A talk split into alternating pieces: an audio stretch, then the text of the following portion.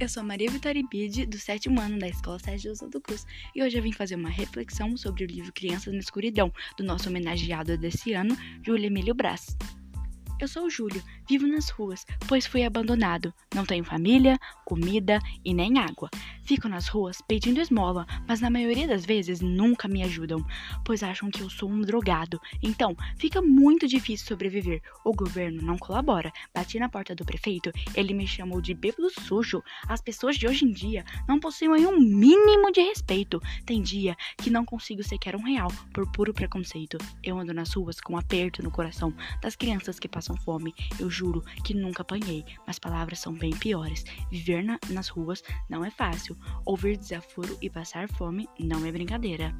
Eu fiz essa reflexão sobre o livro Crianças na Escuridão, do Júlio, pois acho esse livro muito legal.